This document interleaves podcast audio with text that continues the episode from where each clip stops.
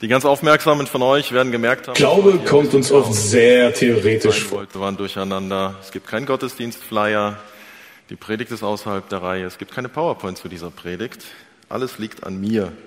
Ich will mich da nicht rechtfertigen, aber die Verantwortung übernehmen. Ich habe hier ein bisschen Chaos ausgelöst. Entschuldige mich bei euch dafür, aber eine Predigt gibt es.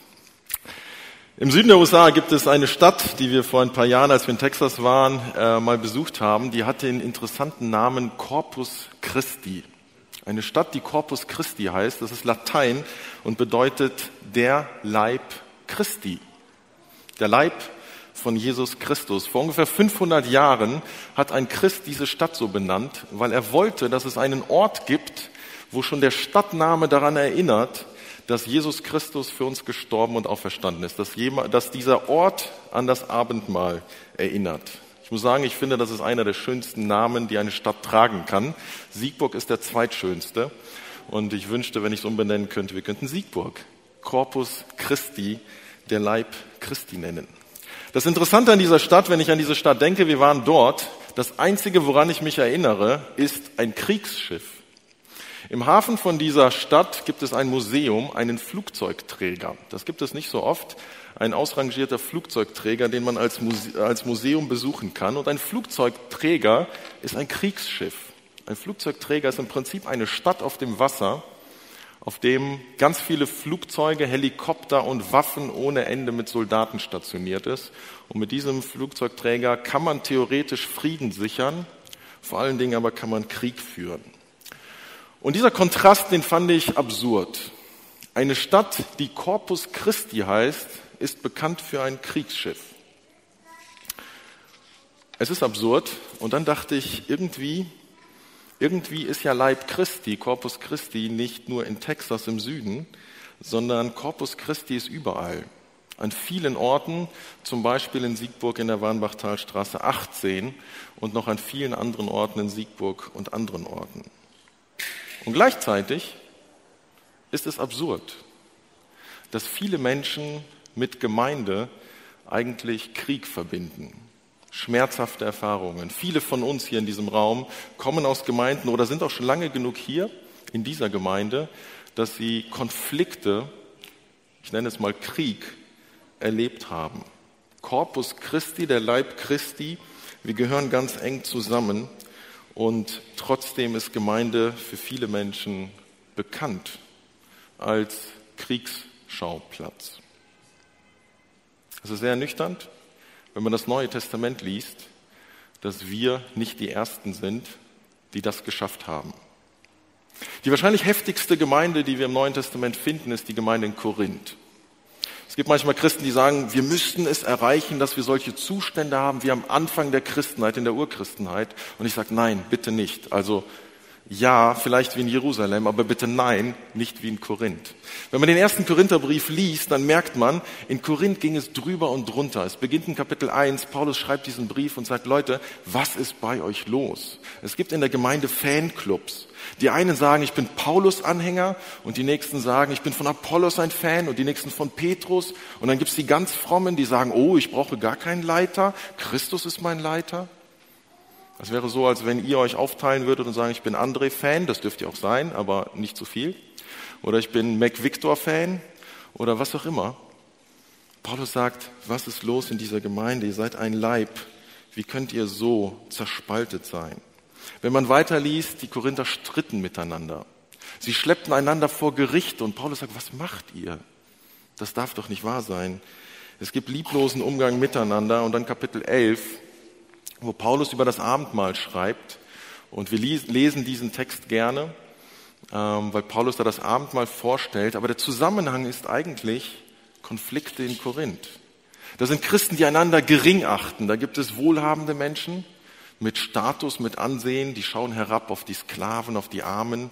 Und im Abendmahl, das Paulus das Liebesmahl nennt, das Mahl, das, in dem wir feiern, dass wir zusammengehören und der Leib Christi sind, in diesem Abendmahl, bei der Abendmahlsfeier, wird der Konflikt unter den Korinthern deutlich, wie sie einander geringschätzen, wie sie einander herablassend behandeln. Das Problem bei den Korinthern war nicht Feiern wir Abendmahl aus einem Kelch oder aus kleinen Bechern? Nehmen wir Wein oder nehmen wir Traubensaft? Es ging nicht um die Form oder die Art der Durchführung, nein, sie stritten darum, wer ist höher, wer ist wichtiger, wer ist bedeutender und entsprechend, wer ist ein Christ zweiter Klasse. Und die Korinther waren sehr stolz auf sich. Da gab es Christen, die sagen, ich bin besonders geistlich und du bist nicht so geistlich wie ich. Komm erst mal auf meine Stufe, dann können wir miteinander reden und Abendmahl feiern, aber so doch nicht. Wir feiern Abendmahl als Elite und du bist irgendwo anders. Die Reaktion von Paulus auf diese Situation in Korinth ist 1. Korinther Kapitel 12. 1. Korinther Kapitel 12 schreibt Paulus, was es bedeutet, Corpus Christi zu sein, Leib Christi zu sein, was es bedeutet, als Gemeinde eine Einheit zu sein. Und Paulus beschreibt nicht nur, ihr müsst das schaffen, sondern Paulus beschreibt auch die Basis, wie es möglich ist, dass wir als wiedergeborene Menschen, als Kinder Gottes wirklich Einheit in Vielfalt leben. Und ich möchte uns den Text lesen, die Basis, die Paulus hier legt. 1. Korinther Kapitel 11 ab Vers 1. Was aber die geistlichen Gaben betrifft, Brüder und Schwestern, so will ich nicht, dass ihr ohne Kenntnis seid. Ihr wisst, dass ihr, als ihr zu den Heiden gehörtet, zu den stummen Götzenbildern hingezogen, ja fortgerissen wurdet. Deshalb tue ich euch kund, dass niemand, der im Geist Gottes redet, sagt, Fluch über Jesus. Und niemand sagen kann, Jesus ist Herr, außer durch den Heiligen Geist. Es gibt aber Verschiedenheiten von Gnadengaben, aber es ist derselbe Geist. Und es gibt Verschiedenheiten von Diensten, aber es ist derselbe Herr. Es gibt Verschiedenheiten von Wirkungen, aber es ist derselbe Gott, der alles in allen wirkt. Jedem aber wird die Offenbarung des Geistes zum Nutzen gegeben. Denn dem einen wird durch den Geist das Wort der Weisheit gegeben, dem anderen aber das Wort der Erkenntnis nach demselben Geist. Einem anderen aber Glauben in demselben Geist, einem anderen aber Gnadengabe der Heilung in dem einen Geist, einem anderen Wunderwirkungen, einem anderen Weissagung, einem anderen Unterscheidung der Geister, einem anderen Arten der Sprachen, einem anderen Auslegung der Zungenrede. Dies alles aber wirkt ein und derselbe Geist und erteilt jedem besonders aus, wie er es möchte. Paulus hat in diesen Text ganz viele Dinge hineingelegt, die die wichtig sind zu beachten. Ja, in diesem Text geht es auch um Gaben, aber ich möchte heute gar nicht so sehr über Gaben predigen, sondern um das Drumherum. Paulus erklärt die Voraussetzung dafür, dass wir verschieden sind und doch einen Leib, den Leib Christi bilden. Und übrigens, falls ihr jetzt Angst habt, dass ich predige, weil ich riesige Konflikte bei uns sehe, nein, überhaupt nicht.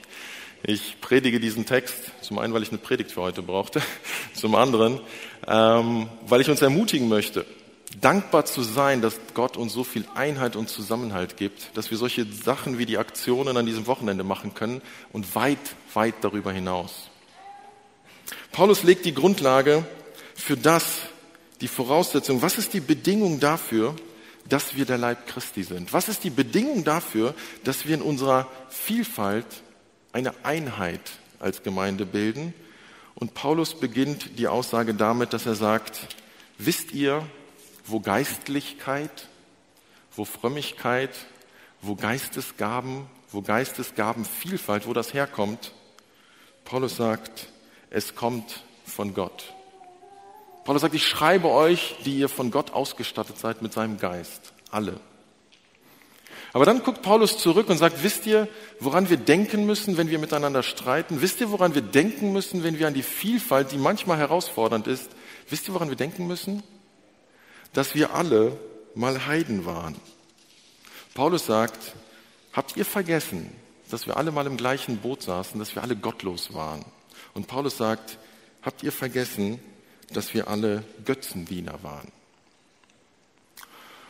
Ich weiß nicht, wie oft ihr darüber denkt, dass ihr mal Götzendiener wart. Wir benutzen diese Begrifflichkeit nicht so sehr, aber das ist eigentlich die Wahrheit über uns. Jeder von uns war mal nicht Christ und als Nichtchrist ist man Götzendiener. In dieser Welt kann man nur entweder Gott dienen oder dem Teufel. Es gibt kein Dazwischen. Es gibt keinen neutralen Bereich. Und Paulus sagt, wenn ihr miteinander streitet, wenn ihr einander gering achtet, als Mitchristen, dann denkt bitte daran, dass ihr alle gemeinsam, jeder einzelne von euch, mal ein Götzendiener war. Und jetzt, sagt Paulus, was euch jetzt kennzeichnet ist, ihr seid zusammengefügt durch Christus. Was euch kennzeichnet, ist das gemeinsame Bekenntnis zum gleichen Gott. Und Paulus sagt, man kann nicht sich zu Christus ernsthaft bekennen und gleichzeitig nicht den Heiligen Geist haben. Im Umkehrschluss bedeutet es, jeden, den wir taufen und der sich zu Christus bekennt, hat den Heiligen Geist und gehört zum Leib Christi. Es gibt keinen Platz für eine Geringachtung, sagen, ja, du bist ja noch ein junger Christ, du bist ja noch so ein unmündiger Christ, ach, du bist ja noch ein Anfänger, ach, du bist ja noch so unvollkommen, ach, da ist ja noch so viel Sünde in deinem Leben, was bist du eigentlich? Komm erst mal auf mein Level und dann nehme ich dich ernst. Paulus sagt, das geht nicht. Wenn jemand sich zu Christus bekennt, hat er den Heiligen Geist und niemand hat das Recht, dieser Person die Geistlichkeit oder die Geisterfüllung abzusprechen und die Person gering zu achten. Paulus sagt, ihr habt alle den gleichen Geist. Ihr seid in dem einen und denselben Geist getauft. Behandelt einander auch so. Behandelt einander als Menschen, die zusammenhalten, weil sie einen Erlöser, einen Geist haben und einem und demselben Gott dienen. In der Zeit, als ich noch studiert habe, sind wir mit meiner Frau Irene damals sehr viel durch verschiedene Gemeinden gekommen.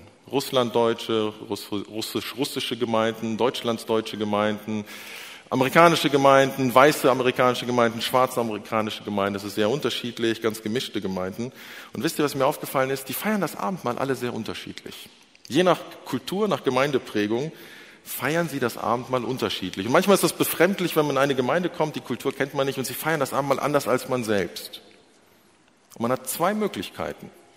Man kann sagen, die machen das falsch. Die sollten mich mal fragen, wie man es richtig macht, weil ich habe das gelernt in meiner Gemeinde macht man es richtig. Oder man guckt sich das an und sagt, interessant, Gott hat Vielfalt in seiner Gemeindewelt. Die andere Gemeinde feiert das anders. Und das ist in Ordnung. Vielfalt, die Gott geschaffen hat, die Gott zulässt, die Gott selbst feiert. Man kann aus jeder Unterschiedlichkeit und auch Meinungsverschiedenheit ein Problem machen oder man denkt mal drüber nach, okay, das ist Vielfalt, die fordert mich heraus, aber ich denke mal drüber nach. Ist es wirklich falsch oder ist es nur anders? Und so ist es auch hier. Paulus sagt, der andere ist anders. Aber ist das ein Problem? Nein, nicht unbedingt. Es geht nicht so sehr um die Form, es geht nicht um die Äußerlichkeit, es geht um eine Haltung, um ein Herz, um Liebe.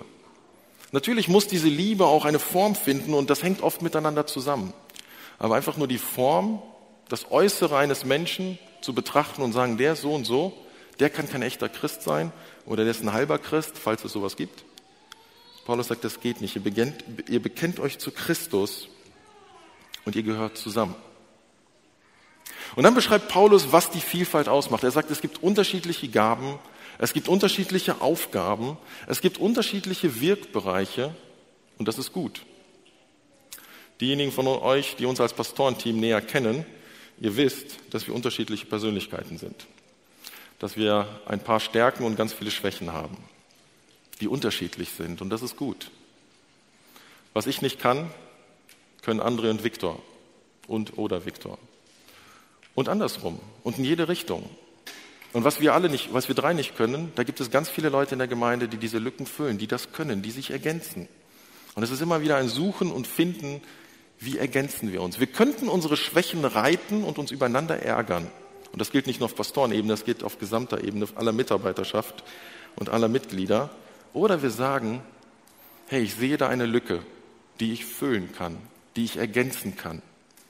Und wir feiern es, dass Gott uns in dieser Gemeinde zusammengefügt hat und wir einander unterstützen, helfen, ergänzen, Lücken füllen, Fehler gemeinsam ausbügeln können. Ihr Lieben, das geht nur in Gemeinde, wage ich zu behaupten. Das geht in keiner politischen Partei, das geht in keinem Sportverein, das geht in keiner Schulklasse, das geht in keiner Firma, zumindest nur rudimentär. Aber in Gemeinde ist eine so unglaubliche Vielfalt. Aber im Leib Christi geht das, weil wir einen Herrn, einen Gott, einen Geist, Heiligen Geist haben, der uns zusammenfügt. Gott liebt Vielfalt. Schaut in die Natur und bestaunt diese Vielfalt. Ist dir schon mal aufgefallen, dass nicht alle Bäume gleich aussehen? Genau genommen sieht jeder Baum unterschiedlich aus. Alle Blumen sehen unterschiedlich aus. Du kannst tausend Rosen hinlegen, tausend Rosen, die sehen alle unterschiedlich aus. Alle Tiere, stellt euch vor, die wären alle gleich. Im Zoo wäre das mega langweilig. Es gibt nur eine Sorte Tiere. Hackfleisch, es gäbe kein gemischtes Hackfleisch. Ganz schlimm. Nein, das ist ein Scherz, das wäre nicht so wichtig. Stellt euch vor, alles wäre gleich. Stellt euch vor, alle Männer sehen gleich aus. So wie ich. Das wäre schrecklich. Die meisten Frauen wären unverheiratet. Gott liebt Vielfalt. Gott hat Vielfalt erschaffen. Und das ist gut. Gott wollte diese Vielfalt und er hat es möglich gemacht, dass wir zusammenhalten. Paulus begründet das auch. Ich kann hier nicht in die Tiefe gehen. Paulus sagt, es ist ein Herr, ein Vater und ein Geist. Und ich glaube, dass Paulus hier deutlich machen will, dass Gott in sich selbst, in seinem Wesen selbst Vielfalt ist. Wir reden von einem dreieinigen Gott. Gott der Vater, Gott der Sohn, Gott der Heilige Geist. Aber es gibt nur einen Gott. Fragt mich nicht, wie das zusammengeht, wie das zu unserer Logik passt. Es passt nicht ganz. Ich weiß nur, dass das die Wirklichkeit ist. Und diese Vielfalt, diese Dreieinigkeit lebt Gott in sich, ohne Konkurrenzdenken, ohne Konflikt. Ein Gott in Vielfalt. Und dieser dreieinige Gott hat Vielfalt geschaffen. Er lebt es in Harmonie.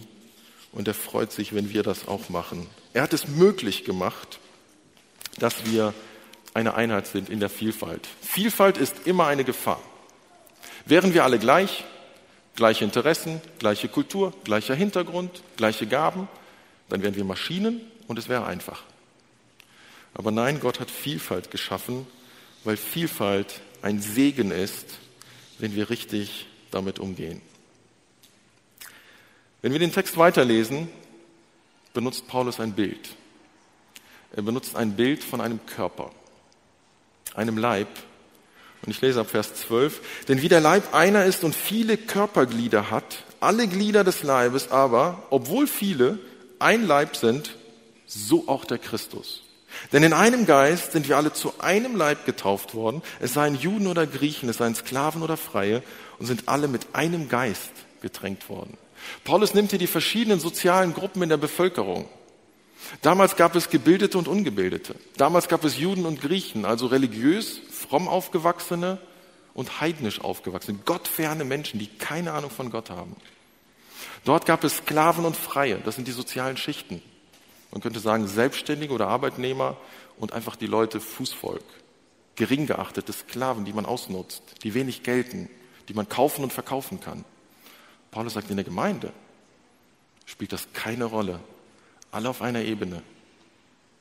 Es gibt eine Differenzierung an bestimmten Stellen, keine Frage, aber vom Wert, von der Wertschätzung, Gott hat sie alle hineingefügt in eine Gemeinde und hat gesagt, ihr bildet den Corpus Christi, meinen Leib in Siegburg und an vielen, vielen anderen Orten. Lebt diese Einheit. Wenn man den Text von Paulus verstehen will, muss man eigentlich nur in den Spiegel gucken.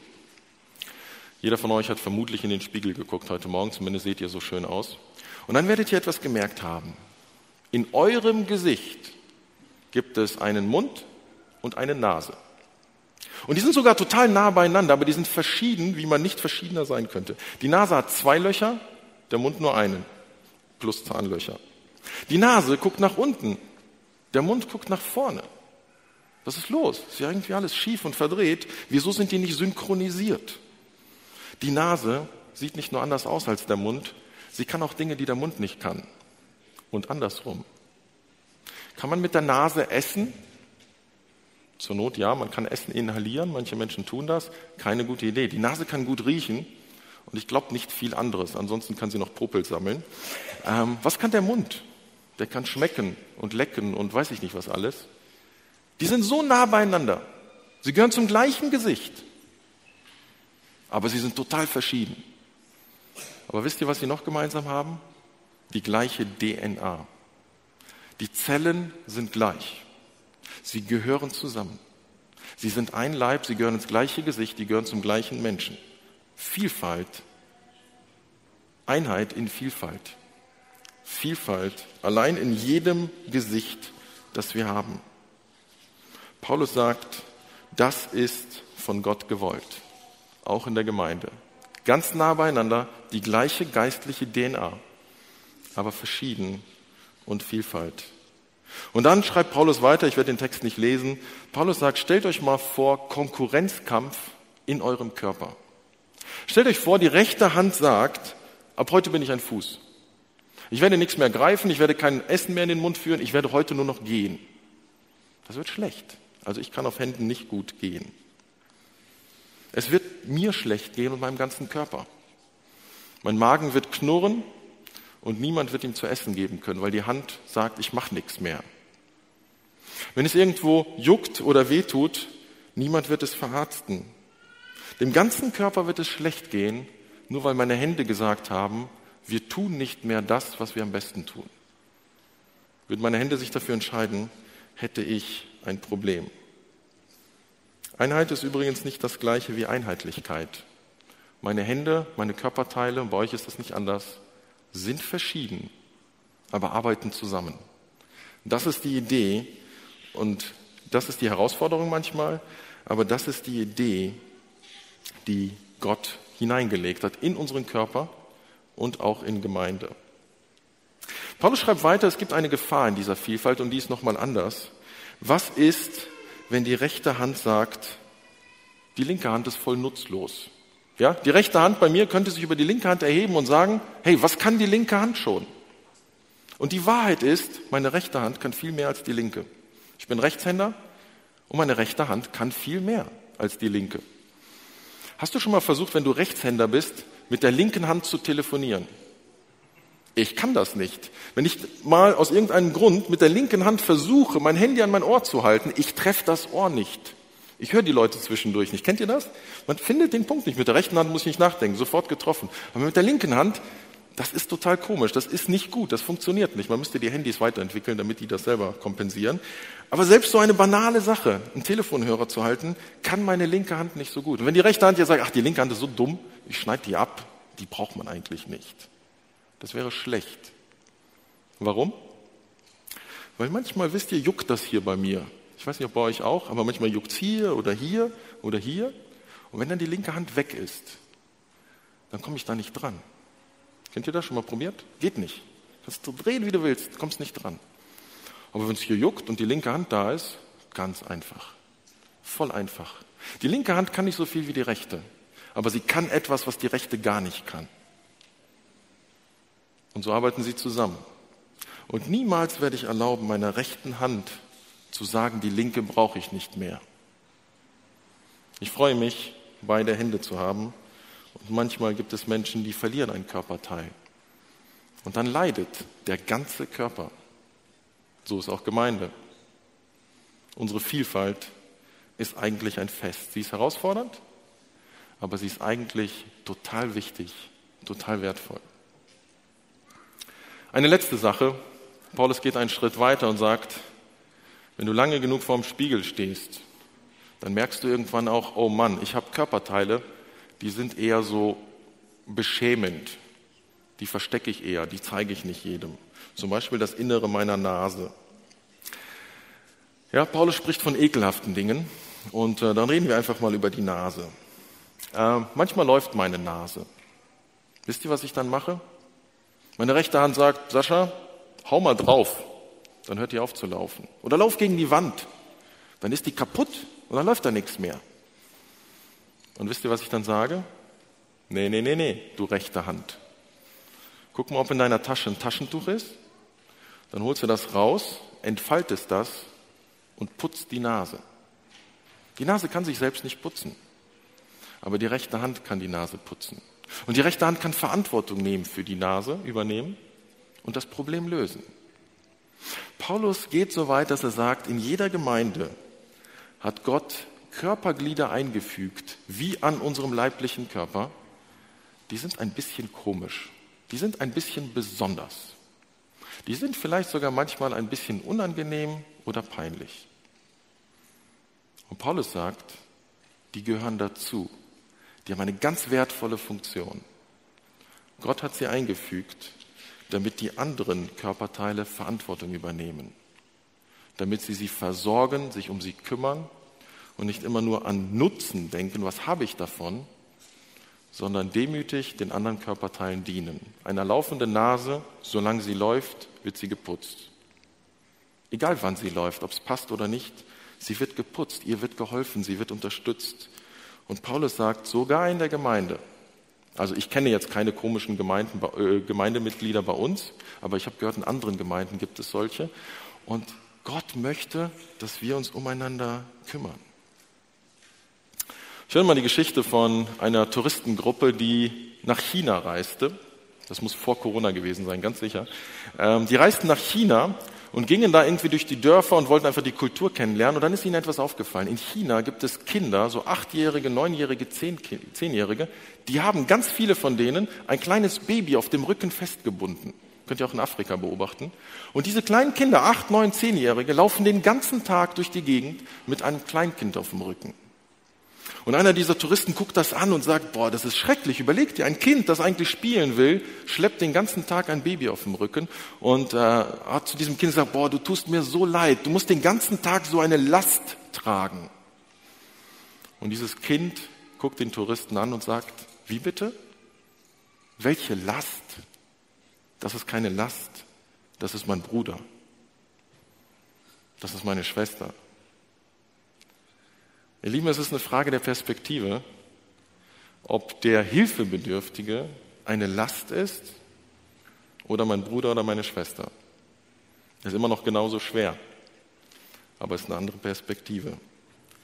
Der andere mag eine Herausforderung sein, aber er ist, ja, er ist vielleicht komisch, er ist vielleicht anders, vielleicht eckig, aber er ist ein Kind Gottes. Mein Bruder und meine Schwester und wir tragen einander. Wenn es sein muss, ertragen wir einander. Ganz ehrlich, in dieser Gemeinde behaupte ich, es ist einfach. Wir machen es uns einfach und es gelingt gut, aber das ist nichts, was wir selber geschaffen haben, sondern was Gottes Gnade ist.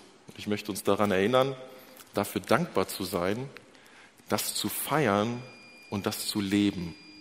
Uns daran zu erinnern, Gott hat uns zusammengefügt. Er hat sich was dabei gedacht.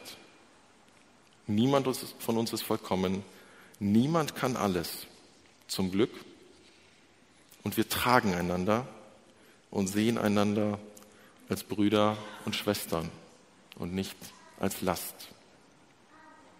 Dieses Kapitel geht über in 1. Korinther 13, wo Paulus über Liebe spricht.